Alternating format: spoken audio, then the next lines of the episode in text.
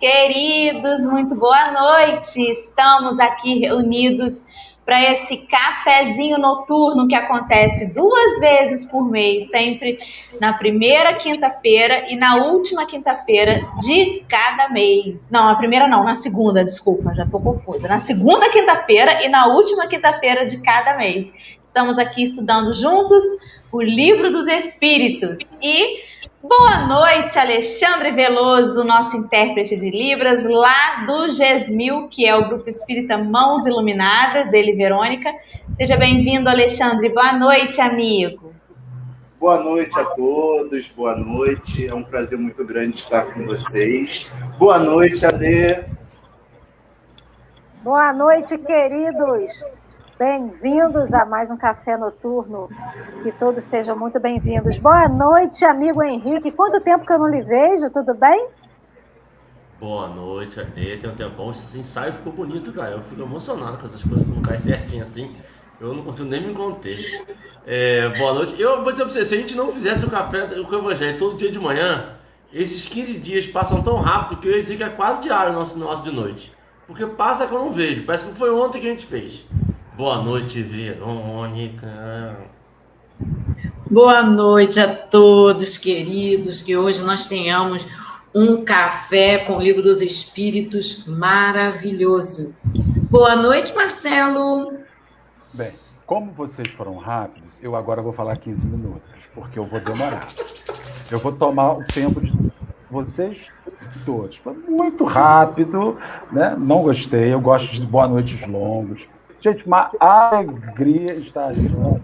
Uma alegria nós chegarmos meia hora antes para conversarmos, estudarmos muito, nos prepararmos para o estudo do livro dos Espíritos, logo em seguida, né, Dora? Aquela meia hora que antecede, né, Alessandro Henrique. E é uma satisfação estar com os companheiros.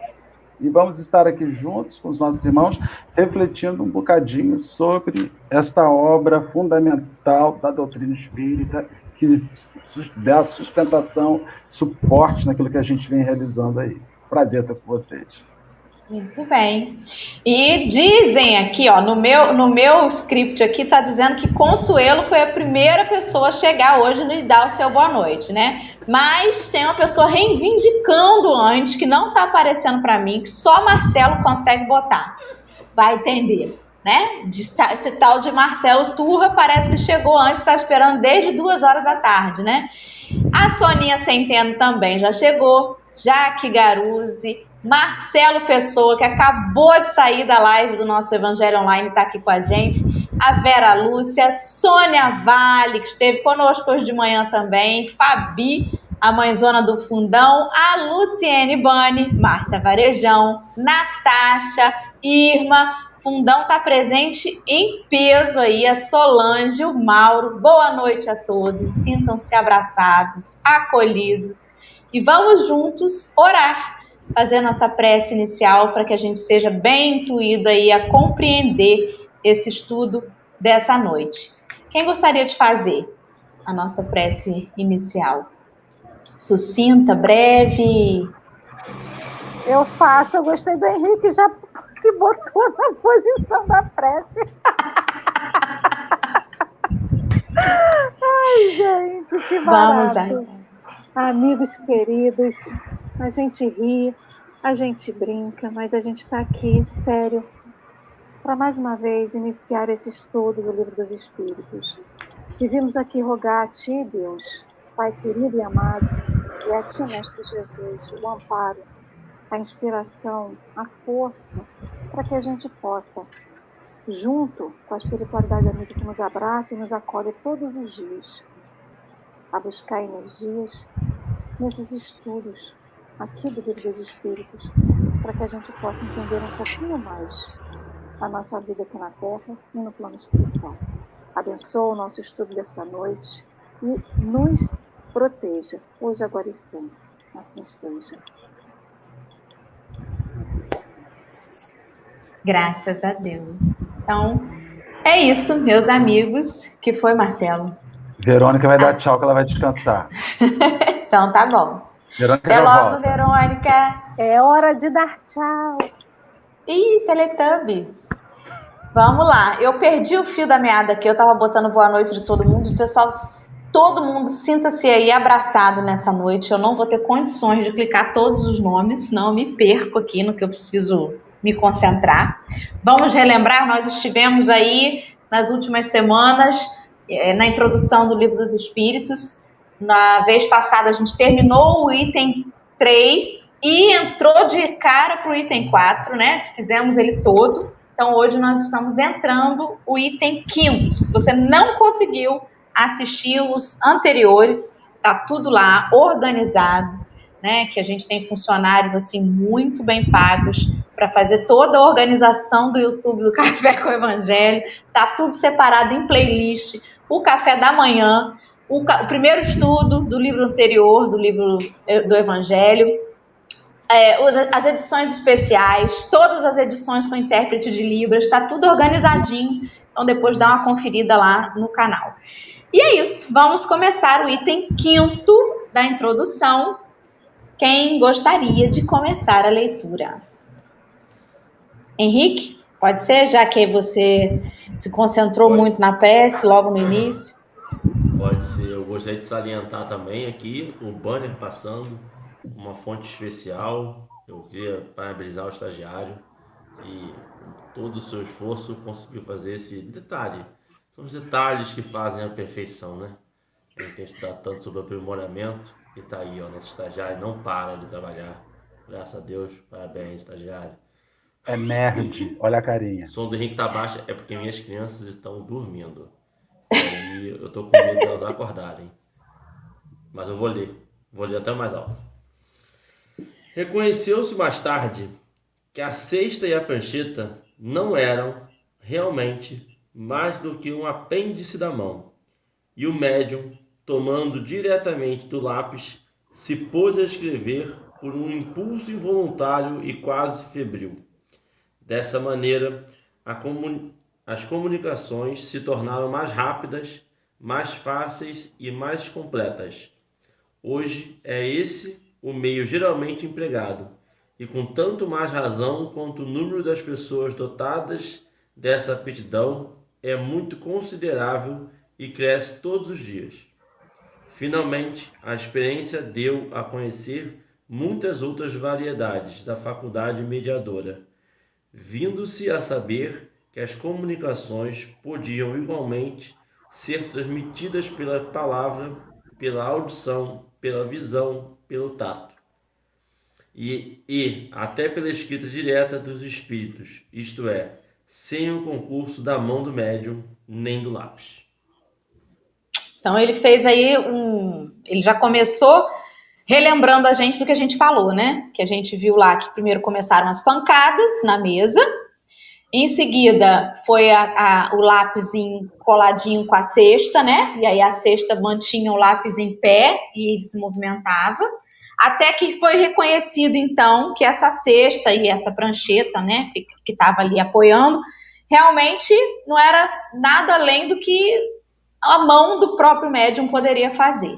E aí eles foram aprimorando. E ele termina dizendo que, na verdade, não era nem só essa a forma, a única forma dos espíritos se comunicaram, se comunicarem. Não era só pelo meio da escrita, né? Também pela palavra, pela audição, pela visão, tato e pela escrita direta. Então foi um, um ele, ele explicou para gente como que foi evoluindo isso e como que a própria espiritualidade foi mostrando que partiu deles, né? Como a gente viu na, na no último encontro, partiu deles irem dizendo, olha, pode ser assim, pode ser assado, né? Pode ser dessa forma e foi preparando aí para que aqueles estudiosos do fenômeno fossem se adaptando às novas, novas formas de comunicação.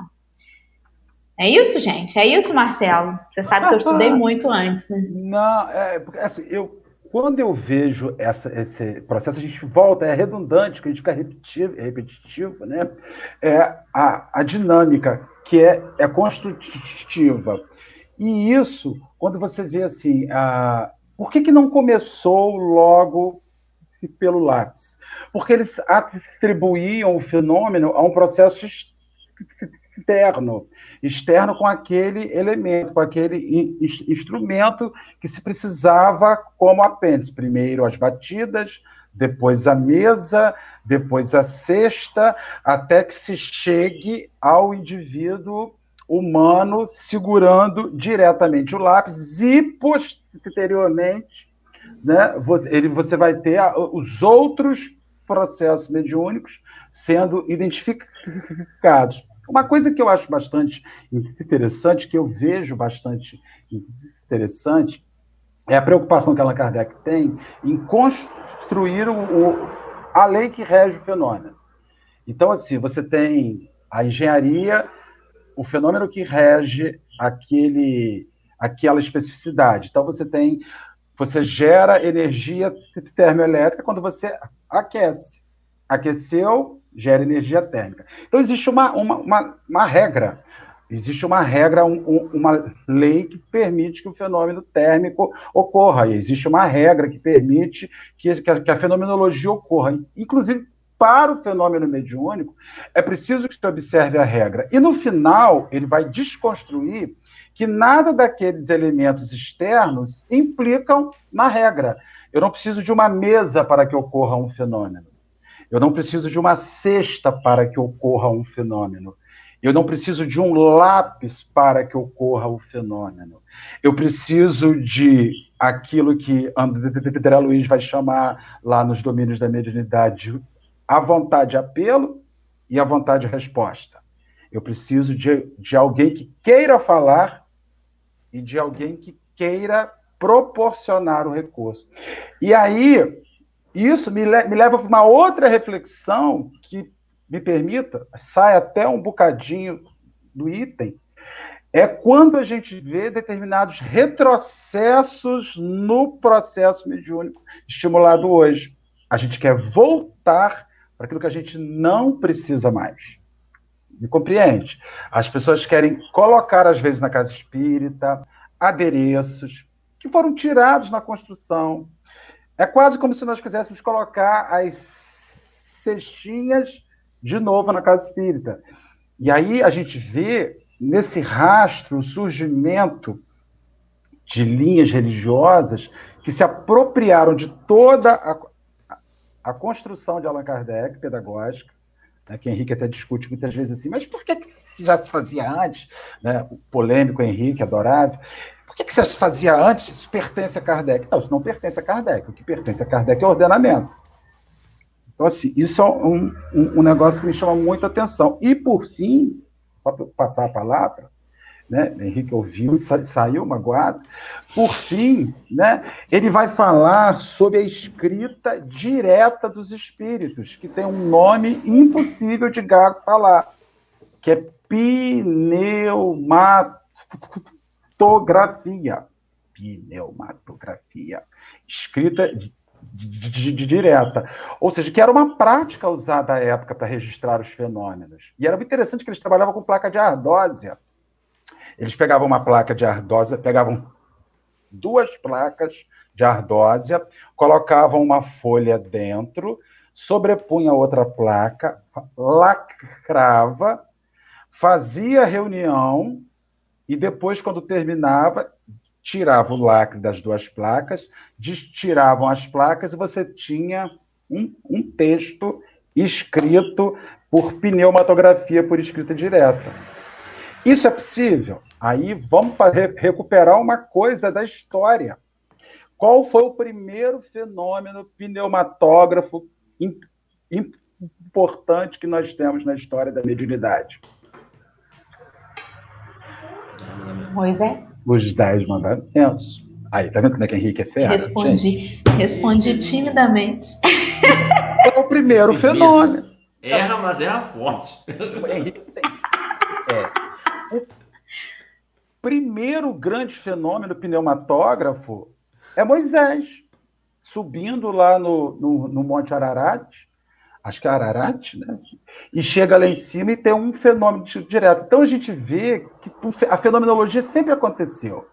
E a gente vai perceber que, olha só, eu botei Henrique tirou, então eu vou, não vou tocar, vou ficar com a mão para cima assim. Então, a, a, a, gente vê que essa fenomenologia, ela sempre, sempre aconteceu.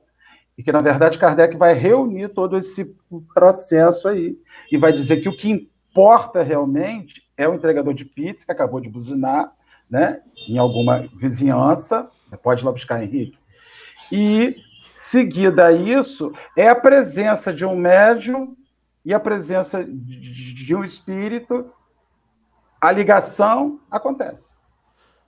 É, na verdade, e como você disse, isso já, é, já existia, né? Mas por que que nesse momento foi assim tão devagarzinho? Justamente pelo processo educativo, né? Pelo processo de, de, de mostrar aquele, aquelas pessoas que estavam ali estudando o fenômeno das possibilidades, de que, na verdade, todo, tudo isso se tratava de uma única coisa, que é a comunicabilidade dos espíritos. Alê, algum comentário?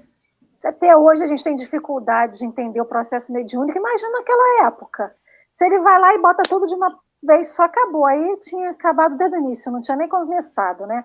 Mas uma coisa que eu reparo, como o Livro dos Espíritos foi o primeiro livro, e logo na introdução ele já começa a colocar, né, quais seriam todos os processos mediúnicos, né, os tipos de processos mediúnicos que a gente teria, né, a psicografia, aí ele fala aqui, né, sobre a questão, cadê, que eu já até perdi, do tato, enfim, né, a, por, por, por voz, visão, enfim.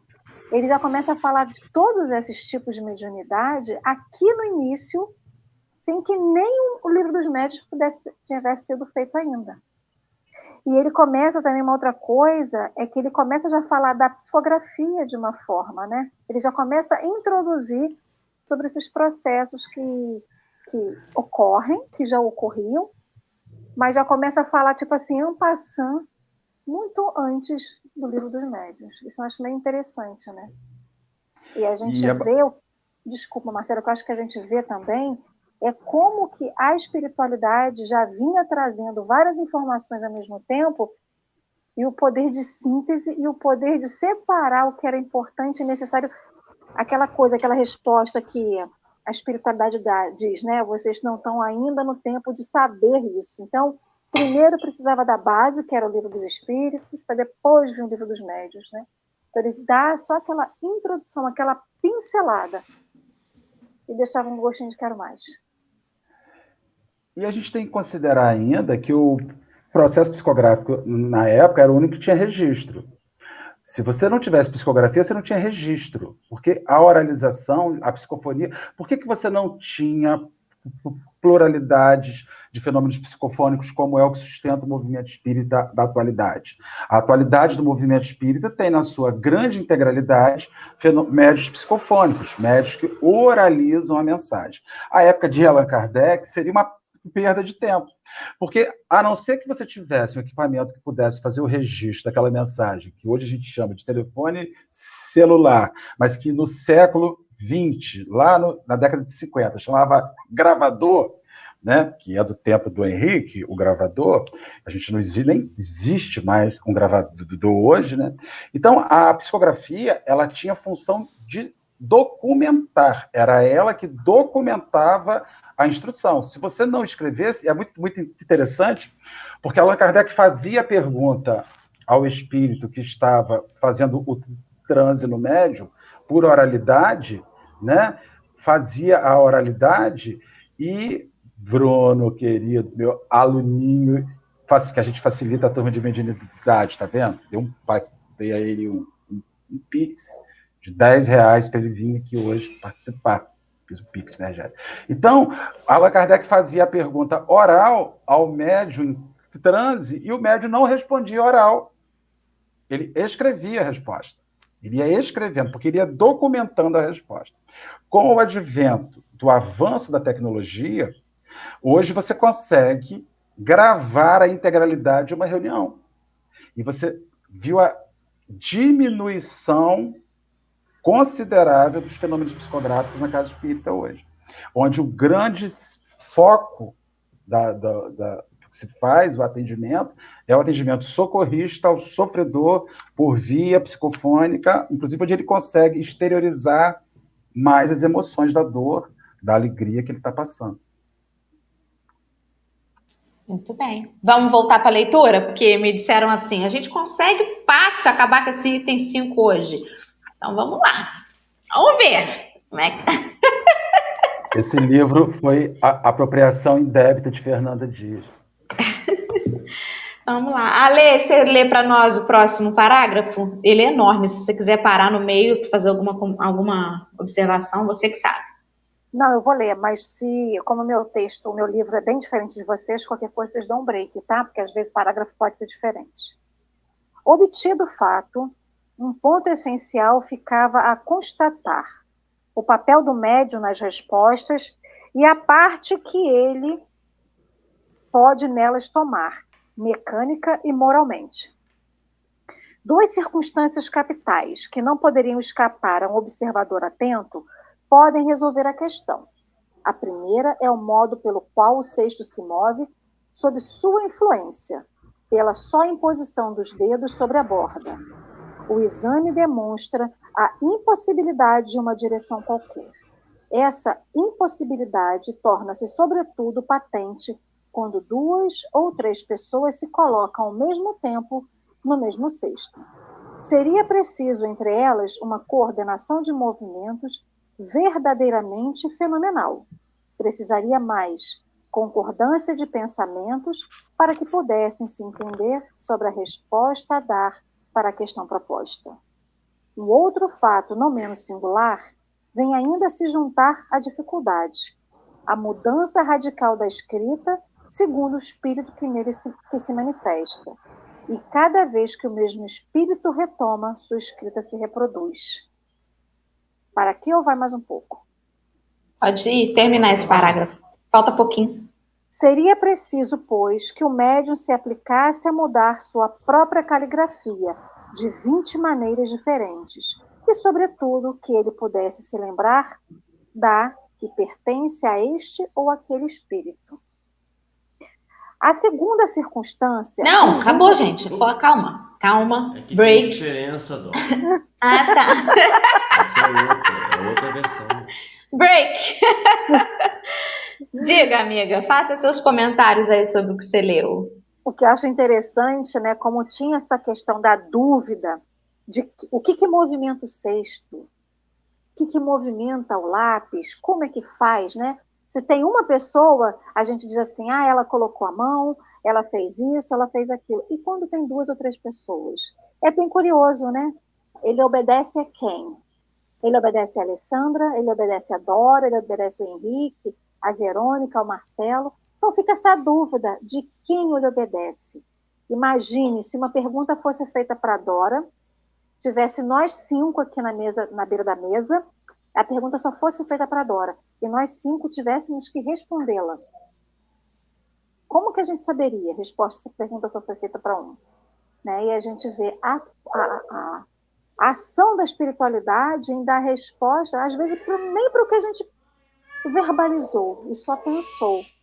E ver que o sexto, ele não é comandado pela minha mão ou pela mão de alguém, mas sim pela energia daquilo ali, né? pelo aquele espírito que movimenta aquela aquela para, parafernália, né? Que, quer dizer, era uma parafernália, né? Não era só um cesto. Vocês estão rindo aí de quê, gente? Não, o Inácio quis participar, né? Gente, deixa, por favor, está com saudade deles. É, o que a gente vai ver é que no fenômeno do sexto você tem energia física. Você tem um fenômeno de efeito físico para fazer a movimentação daquele sexto. No fenômeno do lápis, você já quebra a necessidade daquele fenômeno de aquela concentração de ectoplasmia que cria aquela movimentação, inclusive na escrita direta. Você tem todo esse mecanismo aí. Para que um sexto ande, ele precisa de energia cinética, ele precisa de alguma coisa que movimente ele. Agora, uma outra coisa que a Alessandra leu muito interessante foi o último parágrafo, que são Marcelo consegue fazer coisas na internet. Eu travei. Simula eu travei, eu travei, é assim, faz parte. Isso é mediúnico, eu travei, mas ele já foi para dar emoção. Então, o que, que acontece? Ele fala de 20 letras. Se... as pessoas elas vão, o mesmo médio, no sexto, ele vai receber 20 espíritos diferentes, cada um vai grafar numa letra específica sua. Uma caligrafia. Ter... É, E ele vai ter que se lembrar, quando aquele espírito se comunicar de novo, qual era a letra. Então, o, o, a, o, se fosse uma mistificação, se fosse uma farsa, o cara que psicografasse pelo sexto, sextografasse, né? Sei lá se era o nome. Se ele sextografasse ali 20 é, espíritos diferentes, que tivessem 20 escritas, 20 caligrafias, 20 formas de se expressar, porque também existe isso. Né? A gente vê que uma das coisas que fez do Chico um mestre na, na, na capacidade de psicografar foi conseguir replicar a linguagem daquele espírito. Se o, se o cara era junto, você tem um livro, tem livros do Chico, que ele psicografa jovens que fala em gíria. Há 20 anos atrás, 30 anos atrás, que Augusto César, que é um espírito que manda um livro para ele com, repleto de gíria. É a, é a capacidade que o cara tem de filtrar aquilo. Então, ele está falando isso, muito interessante. Imagine a psicografia de, de tanto a psicografia quanto a psicofonia de línguas que a gente não fala. Né? Ele está falando aqui de caligrafias diferentes, mas imagine também de idiomas que a gente não fala ou que a gente nem conhece, nem sabe como é que é, né? Então é interessante essa, essa questão também, né? Bastante interessante. Vou seguir a leitura então, hein? Vamos embora. A segunda circunstância resulta da natureza mesma das respostas, que, as mais das vezes, especialmente quando se ventilam questões abstratas e científicas, estão notoriamente fora do campo dos conhecimentos e a miúde do alcance intelectual do médium, que, além disso, como de ordinário sucede, não tem consciência do que se escreve debaixo de sua influência, que frequentemente não entende ou não compreende a questão proposta, pois que esta o pode ser num idioma que ele desconheça, como a Alessandra estava dando o spoiler aí agora mesmo.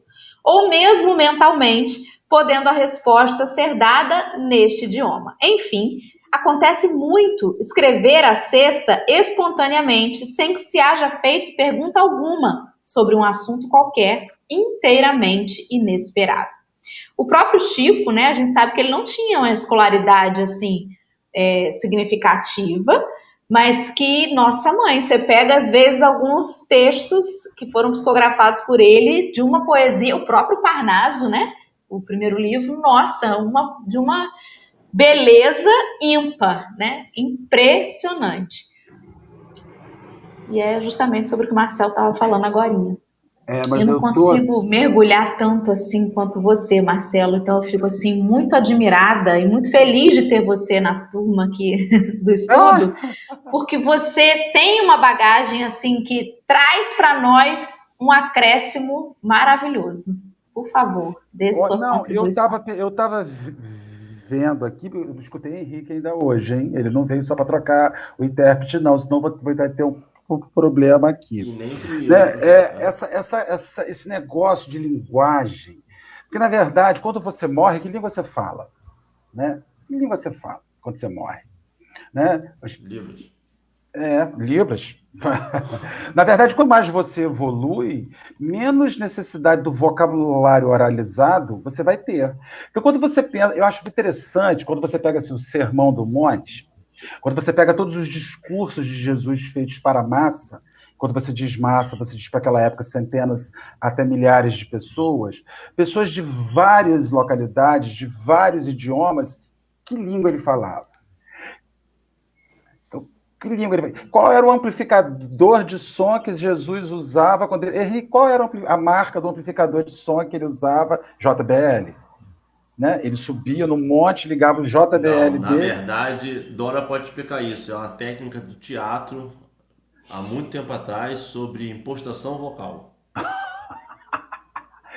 Mas, na verdade, era um processo de linguagem que chegava na alma. Então, quando, por exemplo, quando um espírito faz uma escrita que é direta, ele não escreve a mensagem, ele imprime a mensagem. É um processo de impressão direta.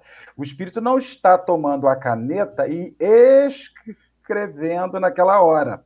Então, a gente vai vendo que existe todo um processo intelectual, existe todo um, um, um, um processo de conhecimento. Ah, Adoro aprender em consideração agora sobre a cultura do Chico. É fato que a cultura do Chico, na encarnação última que ele viveu, foi muito pouca, mas Chico trazia um arcabouço, um conhecimento de instrução. Inclusive, há indícios na revista Reformador, se eu não me engano, de 86, 87, que eu li, não, 80, 90 e alguma coisa, porque eu já estava no cheguei na doutrina de 89, foi por 90, que uma das poesias voltadas ao amor, de amor, mais bonitas escritas foi por uma inglesa chamada Elizabeth Barrett Browning. E atribui-se essa encarnação ao Chico. Teria sido uma das encarnações do Chico. Por isso, a grande facilidade que ele tem para psicografar poesia. E que enlouqueceu Manuel Bandeira. Você fala do, do, do livro do Parnaso, quem faz o prefácio do Parnaso, é, Manuel Bandeira, que era presidente da Academia Brasileira de Letras da época, encarnado. E ele vai escrever o que ali? Ou esse cara é o maior gênio que existe, pela capacidade de fotografar 51 poetas portugueses e brasileiros, ou isso que ele faz é de verdade. Então, essa capacidade de filtro que está resumida que está ligada à capacidade do médium. Por isso que o médium precisa ler, precisa estudar, precisa aprender, para ele se tornar um filtro fiel. Então, Marcelo, posso fazer uma pergunta? Todas. Então, eu, eu, eu entendo, eu, essa parte do Chico aí, beleza. E eu, eu, pelo que eu entendi até hoje, uma parte do, do fenômeno é filtrado pelo médium.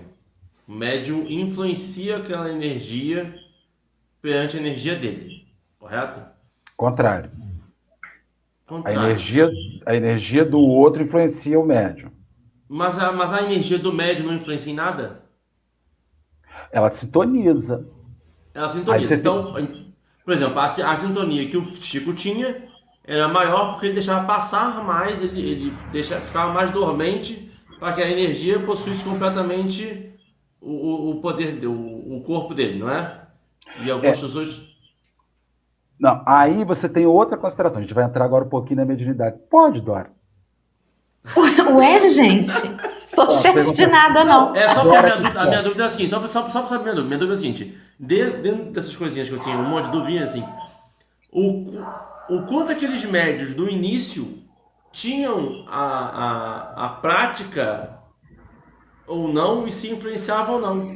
Entendeu? Tinham sim, tinham sim. Na verdade, a gente está fazendo um estudo de mediunidade em outro local, e ali você tem o seguinte: grandes médiums, eles vêm experimentando mediunidade ao longo das existências.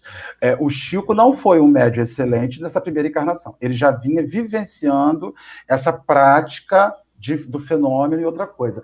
Bem provavelmente, as irmãs Jafé, as irmãs Fox, as Tufo, aquelas médios todas que estavam aí naquela época, podem ter sido pitonisas de outras épocas, podem ter sido profetas de outras épocas, podem ter sido pessoas provavelmente que viveram isso em outra época e para elas aquela relação mediúnica não foi uma coisa no... que é nova contato mediúnico não é novo. O que está acontecendo hoje? Você está vendo que cada vez mais as crianças estão apresentando, a mediunidade está sendo muito mais explícita, porque já tem 160 anos que esse projeto catalogado, organizado, está funcionando. Então a gente vê aqui o que a gente lê nessa parte de introdução é um trabalho de Hércules, é estudar, catalogar, organizar para que a gente entenda o que está fazendo hoje aqui. É, na verdade, não só a mediunidade, como muitas, muitas outras atividades né, nossas, não são desenvolvidas assim em excelência numa única encarnação, né? Com certeza. É, porque é, hoje é mais fácil você pensar que, é mais, que, que a humanidade evolui independente da encarnação, porque você tem um acervo de informações muito grande.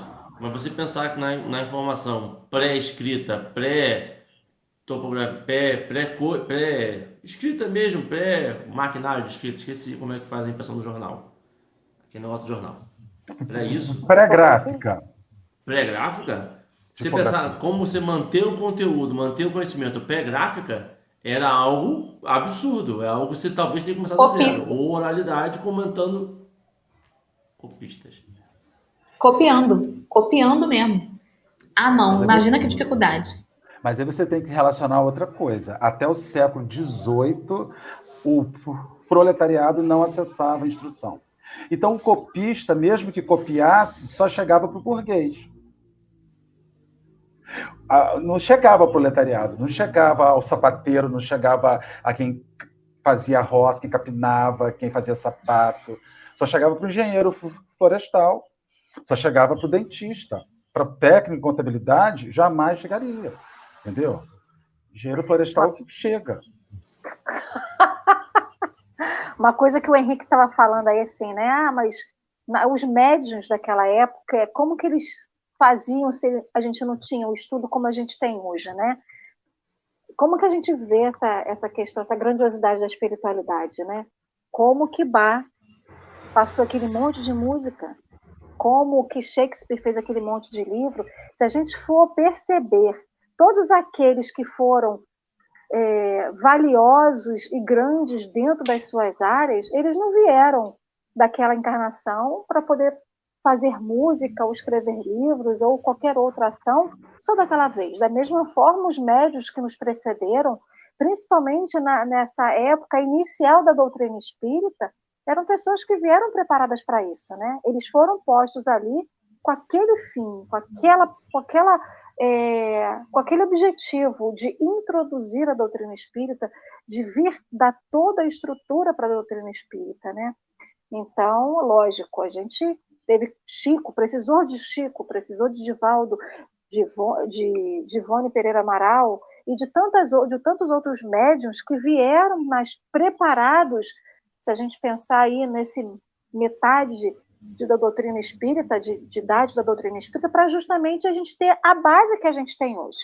Se a gente não tivesse esses médiums, o que, que a gente teria hoje? Só teria o Pentateuco, a gente não teria todas as obras complementares. Daqui para frente, quando a gente olha para o futuro, quantos médios estão vindo, sendo preparados? Lógico, o corpo físico dele já vem preparado, mas hoje a gente tem outra etapa, que é de aprender, né? Aprender a se policiar, aprender a, a ouvir, aprender a se controlar. Enfim, o processo de aprendizado hoje para nós que vimos, né, e estamos aqui agora e para os outros que virão na frente, ele já está mais consolidado também. Então é pezinho por pezinho, né? Etapa por etapa. Aí a, a Irma colocou aqui, né, um comentário um tempo atrás falando assim, o que, que será daqui para o futuro? Até das comunicações mediúnicas. O que, que será, o que, que o futuro nos proporcionará, já que a gente tem a tecnologia que nos permite, cada um estar tá na sua casa e a gente está junto aqui. E eu me lembrei de uma questão. Eu tinha um professor na faculdade, na década de 90, ele dizia o seguinte: se na época a gente não tivesse televisão, porque na minha época de faculdade não tinha celular, tá, gente? Nem computador. Então ele falava assim: se a gente não tivesse telefone, não tivesse um monte de parafernália, a gente já tinha desenvolvido a tele, é, como que é? A telecomunicação, como que não, telecomunicação, é, telepatia. telepatia. Ele falava que a gente já teria desenvolvido a telepatia. E eu fico me perguntando, será que isso não tem um fundo de, de até de coerência? A gente esquece hoje de armazenar telefone na mente porque a gente tem o celular, a gente não desenvolve mais o nosso cérebro. A gente teve o hábito de deixar para armazenar em outros lugares aquilo e o nosso cérebro está deixando de ser trabalhado. Né? A gente não treina mais o nosso cérebro. Eu não sei, fiquei com essa pulga atrás da orelha. Mas, se tivesse que ser assim, seria. A gente não, não vai ter a capacidade de travar o progresso. Isso não existe. Vai progredir. A gente, pô, a gente pode, assim, atrasar. Travar e retroceder, não vai. Não tem como. Vamos seguir o texto, gente? Vamos embora? Henrique, por favor, em certos casos, vai lá. Em certos casos, as respostas revelam tal cunho de sabedoria, de profundeza e de oportunidade, exprimem pensamentos tão elevados, tão sublimes, que não podem emanar senão de uma inteligência superior, impregnada de mais pura moralidade. Doutras vezes, são tão levianas, tão frívolas, tão triviais, que a razão recusa admitir derivem da mesma fonte. Tal diversidade de linguagem não se pode explicar senão pela diversidade das inteligências que se manifestam. E essas inteligências estão na humanidade ou fora da humanidade. Este o ponto a esclarecer-se e cuja explicação se encontrará completa nessa obra, como a deram os próprios espíritos. Assim como são as pessoas, são as criaturas, né? E são os espíritos. Então, diga-me, diga-me o que você me manda, eu te direi quem és, né? Diga-me aí o que tu psicografas que eu direi de onde vem. Isso é muito interessante. E a gente pode levar até mesmo é, para os nossos dias de hoje, né? A gente precisa ter esse crivo, precisa ter essa, esse sensor, essa, essa antena aí do sensor aranha ligada, acesa, para a gente prestar atenção. Peraí, essa informação está vindo de quem? Quem está falando isso, né? Vamos analisar o conteúdo da mensagem. Ah, Dora, não dá para acreditar em qualquer coisa. Eu já vou negar assim de cara? Não, vamos ver aqui. Vamos ver se tem coerência. Vamos ver se dentro daquilo que eu aprendi, isso é compatível com o que diria um espírito evoluído, né? Porque ele diz aqui pra gente que existe todo tipo de comunicação, porque existe todo tipo de espírito. E a gente recebe fake news no meio espírita também. Vira e mexe recebe. Olha, o centro, não sei da onde, recebeu uma mensagem urgente do médium tal. Prepare-se, humanidade, que nos próximos 20 dias vocês têm que orar meia-noite, todo mundo junto. Vamos botar, né? Vamos pegar ali o texto e tentar entender. Isso é coerente, não é? Um espírito de luz diria isso? Será que realmente veio dessa fonte que diz ter vindo? Infelizmente, fake news está em tudo que é lugar, né? E a gente precisa ter bem forte essa base para a gente não se deixar envolver nessas mentiras mesmo, nessas coisas. Fala, Henrique, você levantou o dedinho. Deixa eu te fazer uma pergunta. Qual é o propósito dessas comunicações frívolas e triviais? Olha, existe uma coisa. Tem pessoas que só vão é, ficar felizes quando você disser a ela o que elas querem ouvir. Às vezes um espírito de luz pode ter se manifestado e ter dado uma orientação que não era que o Marcelo queria ouvir. Ele não tá, não tô nessa sintonia, não quero ouvir isso, não quero seguir esse caminho. Aí com essa vibração dele, ele atrai quem? Aquele que vai dizer para ele o que ele quer ouvir. Marcelo, traga o seu amor em três dias. Vem comigo. E aí ele sintonizou. Ué, tem para todo gosto. Mas, mas, mas a espiritualidade, o conjunto tem. da obra, não permite ou não permite a comunicação com o outro mundo?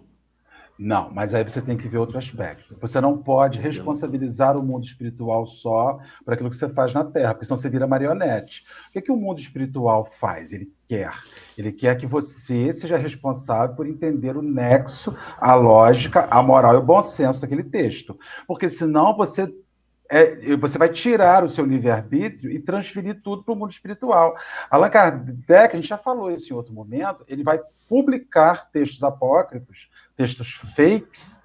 Tá, Allan Kardec vai publicar textos fakes no livro dos médios para levar o estudante a ver como se constrói a mentira. Primeiro lugar, nós temos que não nos reter na assinatura. Um texto mediúnico não se lê assinatura. Você quer saber, não lê, porque se você lê assinatura, é, vem uma carta, assinado Jesus. Pronto, acabou. Pela assinatura você já determina a carta. O que a gente vai ver aqui? Allan Kardec está dizendo o seguinte: você não pode responsabilizar o lápis por aquilo que o espírito escreve. Porque você não pode você tem que responsabilizar cada espírito tem em si um mecanismo, um mecanismo de sintonia, é igual o cubo. esse jogo, cubo mágico, trocando as peças de lugar. Né? Então, cada espírito tem uma responsa, cada, cada espírito tem uma responsabilidade daquilo que fala e cada médium tem uma responsabilidade daquilo que filtra. É por isso, meu amigo amado Henrique, que toda comunicação mediúnica precisa ser analisada. Venha de quem vier. Um livro mediúnico não pode acabar de psicografar, revisar e publicar. Ele precisa venha por quem for. Memórias do Suicídio, Ivone Pereira levou, acho que 20 anos para publicar. O nosso lar ficou engavetado na Federação Espírita Brasileira, não sei quantos anos. Eles estudavam, eles liam, eles analisavam aquilo que estava ali. Então, o que nós vemos hoje, meu amigo, é que a escrita psicográfica virou quase. Como você tem o advento da tecnologia, e há muitos médios escritores de livros hoje sequer psicografam, usam direto no teclado, é psicodigitam, né? Já faz a psicodigitação ali, que já sai revisada, formatada para sair prelo e publicar. Isso é um equívoco. É por isso que nenhum espírita sério, nenhuma editora séria publica um livro que saiu anteontem. Venha de quem vier, precisa ser analisado. Precisa. precisa. Daí e a frivolidade vem para isso. Daí a importância das casas espíritas e das reuniões mediúnicas serem realizadas, não dentro das casas espíritas, porque no, no livro dos médiuns não está nem dizendo que tem que ser na casa espírita, mas tem que ser num grupo sério espírita porque precisa passar pelo crivo de cada um, né? E o médium que se sentir melindrado nesse crivo está com uma grande chance de estar sofrendo uma influência negativa. Conhecido como obsessão, né? Acho que o crivo é da razão, né? A gente se Sim. deixa levar pela emoção. Eu nunca participei de uma reunião mediúnica, mas eu imagino a emoção que a pessoa sente ali está vendo, às vezes, o irmão sofredor, às vezes chega lá um querendo dar uma passividade, uma, ó, quero ditar alguma coisa que é lindo, é maravilhoso. E as pessoas se emocionam, e aí esquecem de passar pela razão, né? E a razão e a emoção, às vezes, se conflitam. Agora, Henrique, se a gente não tiver capacidade de, de leite, de análise, partindo do princípio, gente, não para de chegar comida nessa casa, Jesus. Não, vou te explicar o que o cara faz. O cara vem descendo a rua, buzinando até o fim da vida. E volta porque não achou a casa. Ele não para para ver número, ele sai buzinando. Igual o padeiro, o padeiro grita o pão, ele sai buzinando. Aí os cachorros da rua ficam tudo assim, ó. Aí minha criança fica falando baixo e minha criança vai acordar. Olha, irmão nós, nós temos um, um, um, comentário que a Fabi colocou, mas todos os espíritos quando se comunicam, mesmo os espíritos brincalhões, dão sensações maravilhosas, Marcelo. Olha, sensação maravilhosa é muito relativo, né? Tem gente que vai à zona de prostituição e tem uma sensação maravilhosa em compartilhar o corpo com uma prostituta. Tem gente que cheira uma carreira de cocaína e tem uma sensação maravilhosa em cheirar a carreira de, de, cocaína. Tem gente que se embebeda e tem uma sensação maravilhosa em se bebedar. A gente não pode viver no nível só das percepções, porque sensação está muito relacionado a ego, está muito relacionado à viciação, a um prazer. E o médium não trabalha exclusivamente pelo prazer, ele trabalha pelo serviço, serviço da obra. E ele vai lidar com a dor e ele vai lidar com prazer, mas ele tem que lidar com tudo. Não se iludam. Chico Xavier trabalhou anos, anos com os piores obsessores. Ele trabalhou anos nas sessões psicofônicas com os piores obsessores. Né? E a gente não, não faz uma atividade mediúnica visando o gozo daquela reunião, a gente visa o socorro daquele, daquela atividade. Por isso que temos que estar atuando em grupo. Nós temos que ter o filtro do outro. Se a gente não fizer isso, a gente corre o risco de enveredar por um caminho da obsessão. Tudo bem. Ale, querida, você pode continuar para nós a leitura do próximo parágrafo? Desculpa, sim, senhora. Vamos lá. Eis aqui, pois, efeitos patentes que se produzem fora do círculo habitual de nossas observações, que não se passam com mistério, mas à luz do dia, que todos podem ver e constatar, que não são privilégios apenas do indivíduo, mas que milhares de pessoas repetem todos os dias à vontade. Esses efeitos têm necessariamente uma causa, e do momento que eles revelam a ação de uma inteligência e de uma vontade, saem do domínio puramente físico. Várias teorias foram emitidas a esse respeito. Examiná-las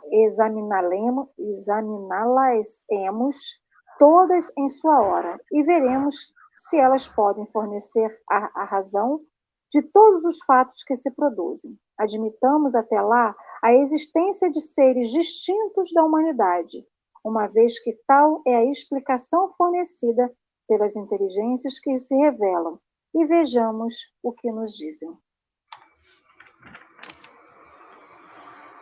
Podem comentar, eu deixo. Ele praticamente fala assim: aguarde o que o livro vai lhe mostrar, né? Cenas dos próximos capítulos, né? É, é para dar assim o gostinho. É muito interessante porque assim o livro todo se baseia em comunicações, são respostas dos espíritos. Então ele precisava realmente dar toda essa construção para a gente na introdução, até para que a gente fosse partir para as perguntas com uma credibilidade, com uma noção de como ele chegou naquilo ali, né? Ele falou para nós da importância de usar o crivo da razão, ele falou para nós da importância de, de, de, raciocinar em cima da mensagem, ver se ela é coerente, se não é, se é frívola, se não é. Imagina o trabalho que esse homem não teve para juntar todo esse material, né? Porque certamente ele não saiu aceitando tudo que chegou para ele. Então, é, é de extrema importância fazer esse estudo da introdução para que, em base tudo que a gente vai ver quando começarem as perguntas da obra. Fala, Marcelo. Não aguento, Dora. Não aguento. Você não precisa aguentar, não. não você pode falar. Eu não aguento. Eu não aguento assim. Allan Kardec não se deslumbra. Por mais deslumbrante, como a Alessandra estava dizendo, a gente sempre está invertido, espelhado. Deve ser um barato aquelas reuniões. Eu fico imaginando aquelas mesas girando. A gente fica de, de cara. A pessoa, Henrique, você lá, a gente ia ficar assim de bracinho dado. Não, Henrique ia correr. Né? Ia correr. Então, assim, a gente fica de cara, deslumbrado. Então, Allan Kardec, ele consegue, é uma coisa muito interessante, e é um exemplo para todo espírita, ele consegue olhar de fora. Por isso que ele não cai no engodo. Ele diz que é preferível negar no, num pacote de 10 mensagens é preferível negar uma falsa a ter que aceitar nove verdadeiras e aquela falsa no meio. Ele recusava, se você disser para ele assim, ó, tenho aqui essas dez mensagens. Uma é falsa. Aí você vai dizer assim, ah, tá, uma é falsa. Nove, mas nove são verdadeiras. Nega-se as devolve. Nós não vamos embutir uma falsa no meio de nove verdades. Porque você vai ter uma laranja podre num, num cesto de laranjas boas e elas vão apodrecer no futuro. E é, isso é, é muito interessante, isso é um convite a nós, enquanto espíritas, é olhe o que você está vivendo e passando de fora. Consiga sair um pouco da paixão né, e olhar de fora. Como é difícil a gente conseguir fazer isso. Você sabe o que, que isso me faz pensar? Por que, que a gente gosta tanto de uma fake news? Porque, no fundo, a gente queria acreditar naquilo de alguma forma, né? Quando eu passo para frente uma mensagem dizendo que chegou uma psicografia urgente do médium fulano, dizendo que se todo mundo orar junto dentro dos próximos 20 dias, o negócio vai melhorar, eu quero acreditar naquilo. E o que ele faz é falar assim: olha, independente do que eu quero acreditar, eu preciso me manter imparcial para analisar isso de longe, né? Sem as paixões, como o Marcelo falou. E não é fácil, né? Porque, em geral, a gente está muito disposto quando a mensagem, né, ou aquilo que vem, vem dentro do que a gente quer, ao nosso encontro. Quando vem de encontro, a gente fala, epa, eu vou perguntar de novo, é igual médico, né? Te recebeu um diagnóstico ruim, vou em outro. Vai que ele acha alguma outra coisa, ele vê diferente, né?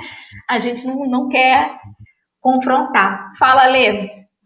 Uma coisa que eu achei interessante é que ele, ele tira esse ar de mistério do, da, da comunicação mediúnica. Ele diz que não é um mistério. Que é de dia, que é de noite, e o que é muito importante, isso eu sempre me lembro muito da, da Suave Caminho, né? Essa questão aqui, não é um privilégio de um, mas de milhares. E aí eu lembro, por que, que eu lembro da SESC? Uma vez eu perguntei, não sei se foi para você ou para o Alessandro, sobre questões. Por que, que só vem mensagem através de uma pessoa que vai falar de um determinado tema? Porque eu sou questionadora para algumas coisas e fico pensando, a nossa obra complementar, basicamente, Chico Divaldo tem outros, muitas outras obras complementares, mas a massa são desses médios. E o que virá depois, né? Então, assim, às vezes está lá o cara na Ucrânia, na Rússia, recebeu uma mensagem do outro lado do planeta e vem com uma notícia bombástica, vem com uma notícia que está fora de tudo, ah, é uma coisa nova, mas será que só vai vir por, através de um? E essa foi a resposta de vocês. Quando vem através de um, a gente tem que passar por um crivo muito forte porque se a mensagem tiver que vir, ele vai vir através da Dora, do Henrique, do Marcelo, da Lê, da Verônica, do Alexandre, ou de qualquer outra pessoa. Vai vir através de várias pessoas, né? E a Kardec, ele fala que várias mensagens vieram de vários lugares do mundo naquela época que tudo isso aqui começou e ele foi pensando justamente isso, né? Porque eram mensagens com o mesmo teor, com a mesma importância, não era uma coisa muito fora do padrão, existia um padrão ali de informação e ele traz isso para cá, né? E é uma coisa que a gente até hoje vê. E é uma coisa que até hoje a gente, quando vai para casa espírita estudar, que chamam isso para nossa razão, observem o que você está recebendo. Por que, que vai vir um espírito falar através da Alessandra para passar uma notícia bombástica se tem tantos outros médios? Poderia vir através de tantas outras pessoas. Numa época de pandemia, a gente está querendo se agarrar a qualquer tábua. A gente está querendo o Titanic. A primeira tábua que passa boiando, a gente está querendo pegar lá. E a gente acredita em qualquer coisa. Mas é nesse momento de pandemia que a gente tem que estar muito mais atento, porque a gente não precisa de qualquer coisa, a gente precisa da coisa importante para se fortalecer, para permanecer de pé, porque não é fácil. Em qualquer outro momento da nossa vida, né? se a gente for pegar qualquer tipo de fake news para isso nos fortalecer, o que, é isso daqui que a gente está estudando, né? Aí a gente esquece das obras básicas, que trazem tanta coisa para a gente e a gente se perde. Muito bem. Estamos em uma hora de live. O, o item 6 é enorme. Devo eu já adentrá-lo um pouquinho hoje ou encerramos por aqui? Posso mostrar uma coisa? Compartilhar uma imagem? Diga. Não, é mostrar. Deixa eu achei aqui, só uma coisinha. É que é aqui, eu acho que é essa. Não, não é essa, é a outra. Espera aí, só um minuto. É a outra. Essa mensagem. Essa. Essa mensagem foi psicografada pelo Chico em inglês e espelhada. Ela está invertida, você só lê ela diante do espelho e em inglês. Isso aí, ele, aí o Henrique vai falar assim, mas por que que um cara faz um negócio desse? O que, que ele ganha para psicografar em inglês? Essa mensagem foi quando ele foi fundar, a convite de brasileiros, um grupo espírita nos Estados Unidos. O primeiro grupo espírita norte-americano foi ele que fundou, com Valdo Vieira. E aí tinha brasileiros e alguns americanos lá que iam questionar as coisas, né? Como é que a coisa funciona. Aí Emanuel psicografa em inglês invertido. Botar na cara dos americanos como é que é o traço de, de capacidade daquele médico captar e o que o mundo espiritual pode fazer, que é uma coisa muito doida.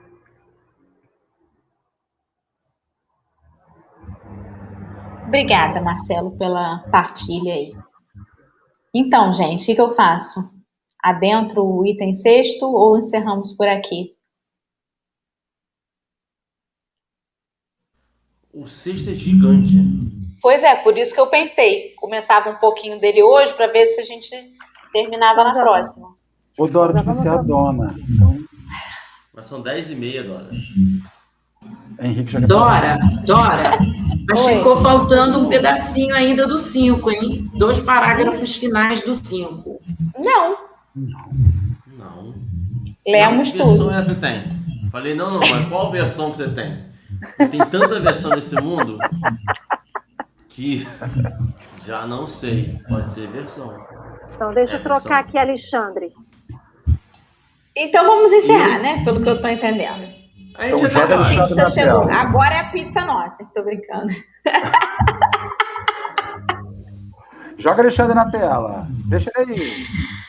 Muito bem. Só para finalizar, a Geisa colocou um comentário aí que falou sobre essa, essa questão que a Alessandra comentou aí, né? É, nas reuniões mediúnicas, quando há sintonia entre os médiums, as mensagens recebidas têm a mesma essência. É muito interessante que, por exemplo, na reunião de mentores que eu já participei, embora assim, dirigi na reunião ali, né?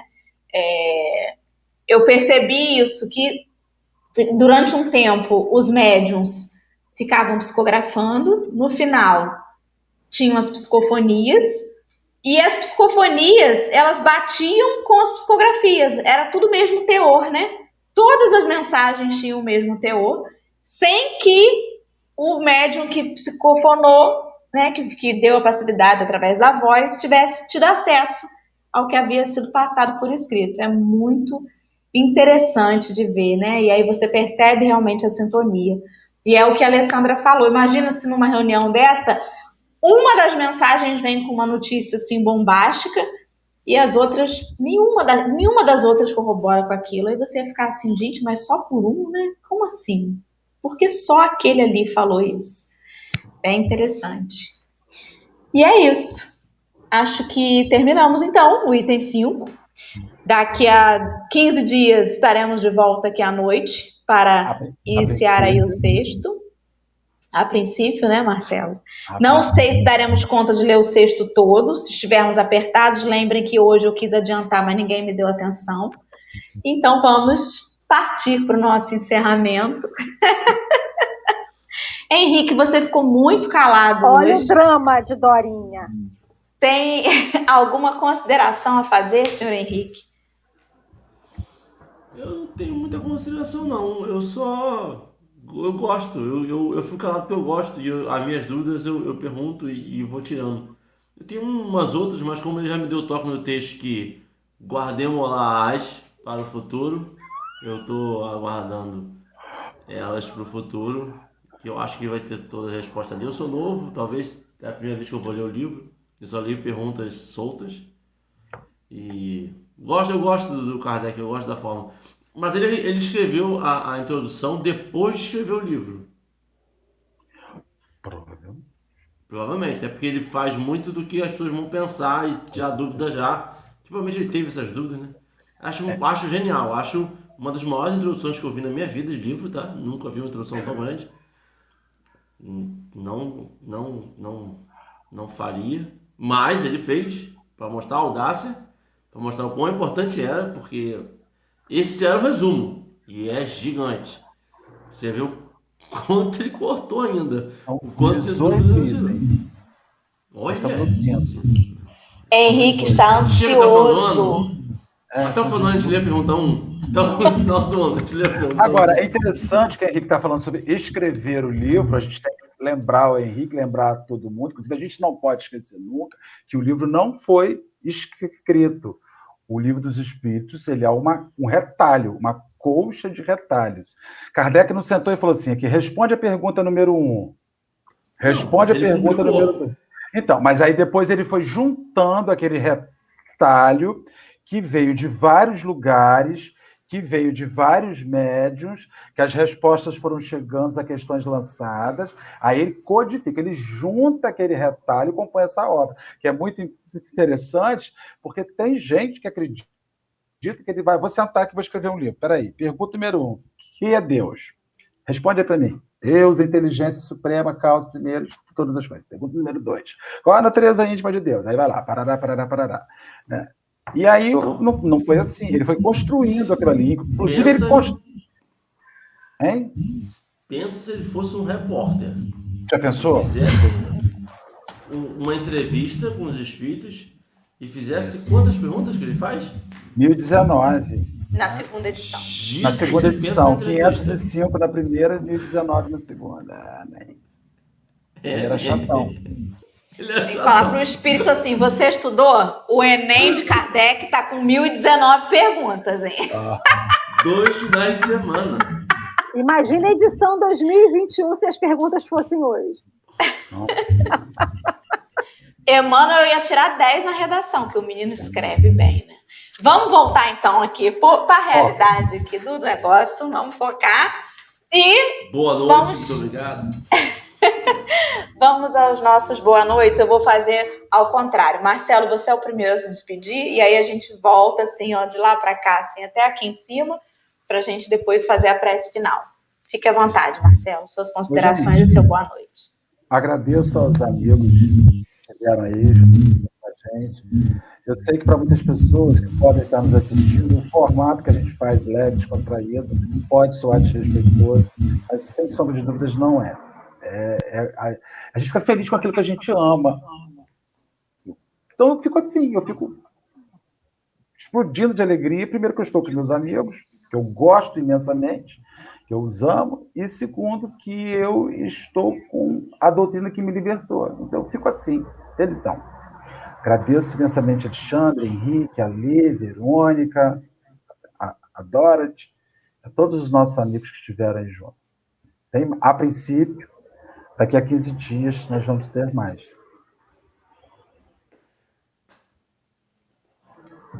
Alexandre, Cadê você, Alexandre, que não vai ter esse microfone para dar boa noite? Boa noite a todos, boa noite, gente. Gente, me é, abriu assim algumas indagações, né? É, algumas dúvidas. Eu e Verônica estamos aqui interpretando, né? E se fosse um surdo desencarnado, como que seria a comunicação? Seria por libras? Como que seria? Primeiro, ele era surdo vivo, encarnado. Ele era surdo encarnado. Desencarnado, ele retoma porque ele não tem mais necessidade da fisiologia do aparelho para se comunicar. Provavelmente, ele levaria um período, um tempo para descobrir isso.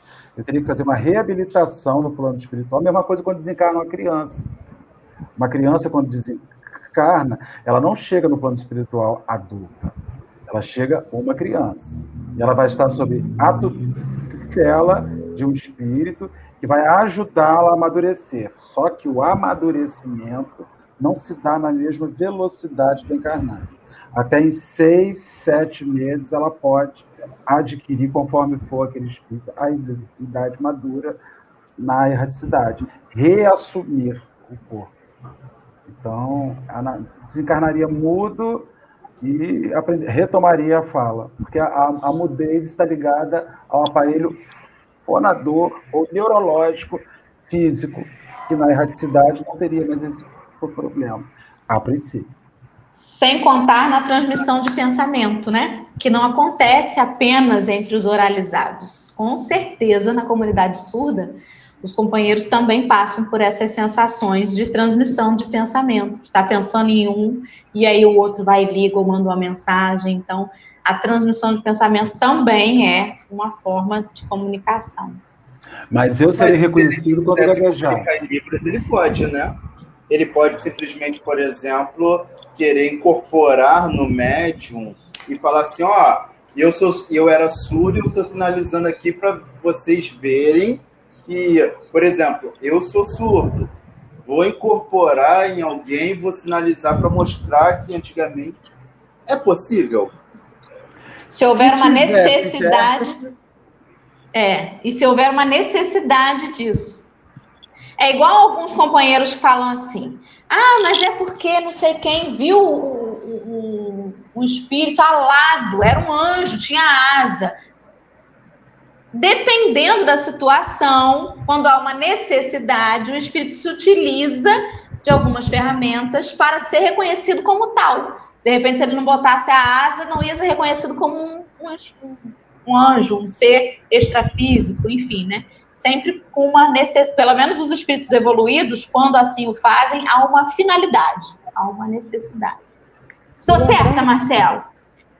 Não, é porque, veja só, o processo de recuperação na erradicidade é é, é, é, o que se dá. Então, assim, por exemplo, você tem uma pessoa que desencarna com uma enfermidade muito grave.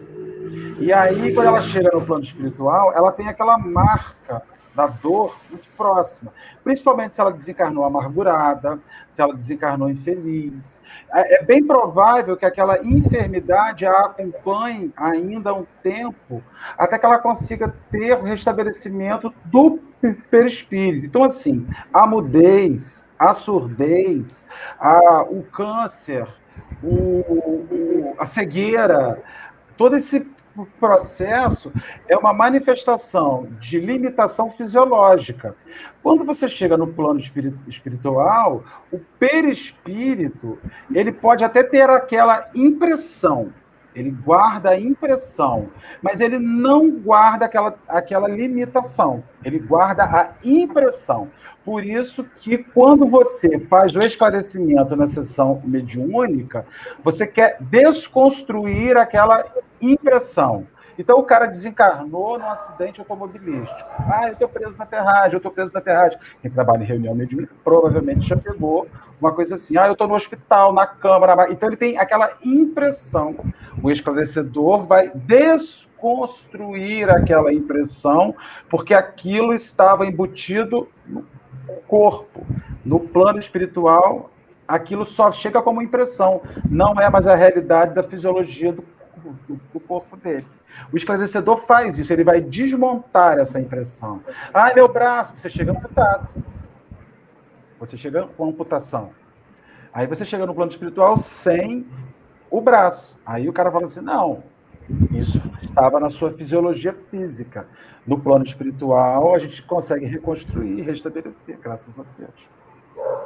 Me fez lembrar o livro Violetas na Janela, né? Porque a, o espírito, eu esqueci o nome do espírito, ela sentiu fome. Patrícia. E a, e a mãe, Patrícia, ela sentiu fome e ela, a mãe dela, algum familiar, plasmou um alimento que ela gostava até ela perceber que ela não precisa mais comer.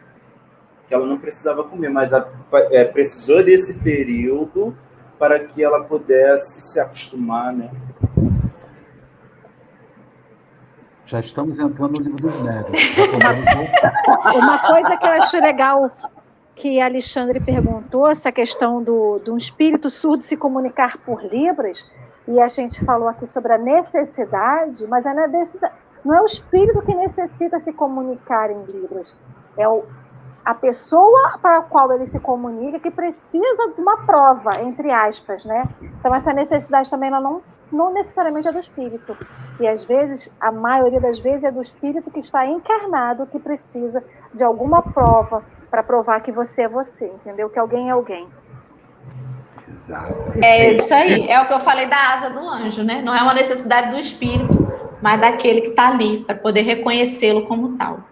Muito bem, eu, Alexandre. Quando virar espírito, eu vou plasmar uma asa virar um anjo. um anjo é. interpretando em Libras. Oh. Boa noite, tá Henrique. Boa noite. Eu vou dizer para você, eu acho. Eu acho. Calma aí que eu falo, o cachorro fala comigo, tô disputando aqui. Eu acho que já cabe o Turma do Café Responde fazer um café especial onde as pessoas mandam suas dúvidas. A princípio. Eu vou mandar várias. Anônimo, anônimo, porque eu vou mandar várias. E eu não quero que Henrique perguntou, Henrique perguntou. Não. Tipo, alguém perguntou e eu vou simular algumas perguntas. Eu vou ler as perguntas. Já, já tem, eu vou ler as perguntas. É, porque eu acho que a gente precisa desse aí, sabia? De conversar sobre essas coisas assim. A gente já puxa muito assunto aleatório, né? Mas eu acho que cabe um café responde, hein? Fica aqui minha indicação. Marcelo gravar uns vídeos para botar no Instagram, hein? Marcelo é o doutrinador máximo. Afinal de contas, ele é professor em 50 cursos, então. e ó, tá aí para todo mundo, tá? A gente fala assim, ah, o fulano conhece um pouquinho das coisas, conhece porque tá aí para todo mundo. É só abrir o livro, estudar um pouquinho, meter as, as fuças, como a gente Depois dizia de 30 anos tem o conhecimento tem. Mas, mas pelo amor de Deus, né, velho? Vai ter que servir com alguma coisa. 31 anos dentro do centro espírita, né, gente? Pelo amor de Deus, né? Só para comer merenda na cantina, não dá. Vamos. Ah. Um esporro em você aí, ó. Falou aí, tá faltando muito. Henrique, deixa de ser modesto, meu filho. Pode continuar perguntando porque a gente gosta. Não precisa mandar anônimo, não. não e outra depois... coisa que eu quero te dizer: não esqueça que depois da introdução tem os prolegômenos. É ah, curtinho. não tem, não. Mentira, tem sim. Tem, tem sim. O que, que é prolegômero? Oh, a Constituição tem preâmbulo. Prolegômenos eu, eu já é o nosso que eu não. Eu só lembro assim, não me veio com prolegômenos, vão logo para as propedêuticas. Eu só lembro desse negócio, prolegômenos e propedêuticas. Isso aí. Olha isso, Olha, Só, eu juro só no você, livro Espírita Paz. Eu já vi a tradução, mas eu não lembro não, vou ser muito sincera. Também não lembro. Eu já li é a introdução. O que, que significa? Não, o que, que significa Gente, a gente está 15 minutos só para despedir. Vamos agilizar. Henrique estava reclamando que 10 e meia estava tarde, são quase 11, meu Deus. As pessoas têm que dormir amanhã, tem mais café. Olha, eu quero dizer que Kardec é o cara. Amém, Jesus, que tu mandou ele, porque senão a gente estava perdido sem Kardec, né? E é uma coisa que Marcelo falou. É, atualmente a gente tem os livros, o pessoal fala assim, organizador de livro, né? Aí pega lá um monte de de escritor e organiza o livro, né? E aquele Kardec é isso, é um grande organizador do livro dos Espíritos, ó. Beijo no coração de cada um de vocês. Obrigado, meu povo, Verônica querida. Muito obrigado por nos aturar nessa loucura e confusão. A você também, Alexandre, por conseguir, com as mãozinhas abençoadas de vocês, traduzir essa balbúrdia que às vezes fica mas que é uma barbúrdia super legal, super instrutiva, que me dá. É um alimento para a alma. Muito obrigada a vocês, queridos. Chat amado, boa noite, durmam com Deus. Querida Verônica, lindeza de vovó. boa noite, boa noite para vocês. E aqui fica um, um, uma lição bacana de Kardec para gente, né? Um, um aprendizado de que nem tudo que chega para gente de mensagem ela deve ser acreditada logo de cara. Então, a gente tem que aprender com Kardec. Esse ceticismo dele é o, uh, o grande princípio de compreender as coisas, não é o, o ceticismo do final, do início. Será que é isso? Será que não é? Vou procurar saber se é. Né? Vamos estudar, vamos buscar, vamos analisar, e aí a gente chega à conclusão que é. A gente sabe que a gente está vivendo um momento difícil, a pandemia, e é o que a gente está querendo, respostas. A gente quer respostas.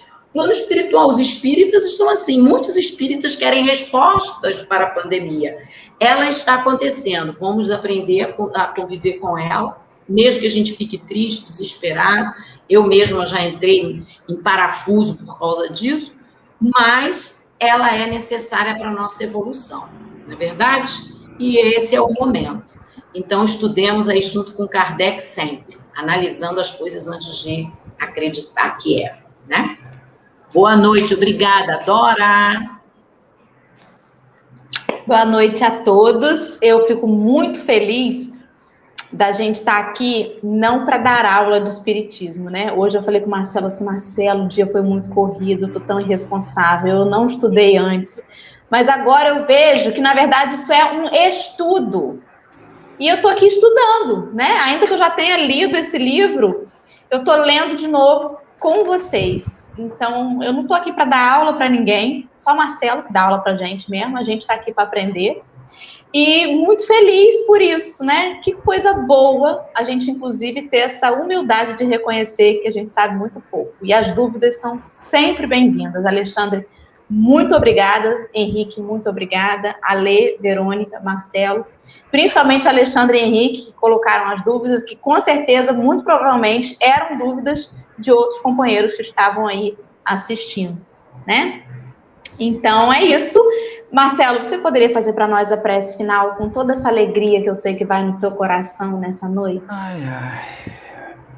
Tem uma, uma fala de João, o evangelista, na, na primeira epístola de João, que diz o seguinte: eu achei aqui, meus bem-amados, não acrediteis em qualquer espírito, experimenteis antes se esses espíritos vêm de Deus, porquanto muitos falsos profetas se têm levantado no mundo.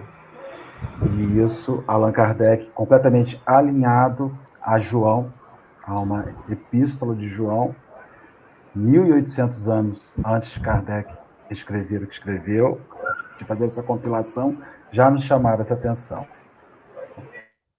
Senhor, nós somos imensamente felizes de estarmos aqui em família, porque somos uma família, uma família espiritual reunida em teu nome, sob a tua bandeira. Sim, somos, sim, Senhor, seus discípulos. Não somos os melhores, não somos os mais certos, não somos os mais alinhados, não somos os mais harmônicos, não somos os mais justos, muito menos somos os mais honestos. Não somos às vezes os mais amigos, não somos os mais compreensivos. O Senhor sabe o que nós não somos. Mas mais do que eu, Senhor, mais do que os meus amigos, o Senhor enxerga o que eu não enxergo em mim, enxerga o bem que há em mim, o bom que há em mim, o justo que há em mim, que nesse esforço cotidiano de estudar, de aprender, de viver, de experimentar, eu vou me descobrindo eu vou descobrindo que eu sou filho da luz. E eu preciso brilhar, Senhor. E que o lixo que eu coloco em cima de mim, com os meus equívocos, com os meus erros, ele não é permanente. Porque ele não me pertence. Porque ele não sou eu. Eu sou o bom. Eu sou o bem. E o fato, Senhor, é que o Senhor já sabe disso. Mas eu ainda não. Me ajuda então a seguir estudando, aprendendo e descobrindo o bem que tem em mim, que o Senhor já viu, mas eu não vi. E enfim, um dia eu vou ser feliz. Abençoe esses companheiros queridos e amados que estão nessa busca igual a mim. Abençoe a cada companheiro que nos ouve, que nos assiste. E seja conosco hoje sempre. Graças a Deus. Assim será. Amanhã tem mais café. Ale, beijo, amiga. Beijo, Henrique, Alexandre, Marcelo, Verônica, todo mundo. Botando a vinheta, hein? 5, 4, 3, não pode. Gago não pode falar. 2, 1. Foi.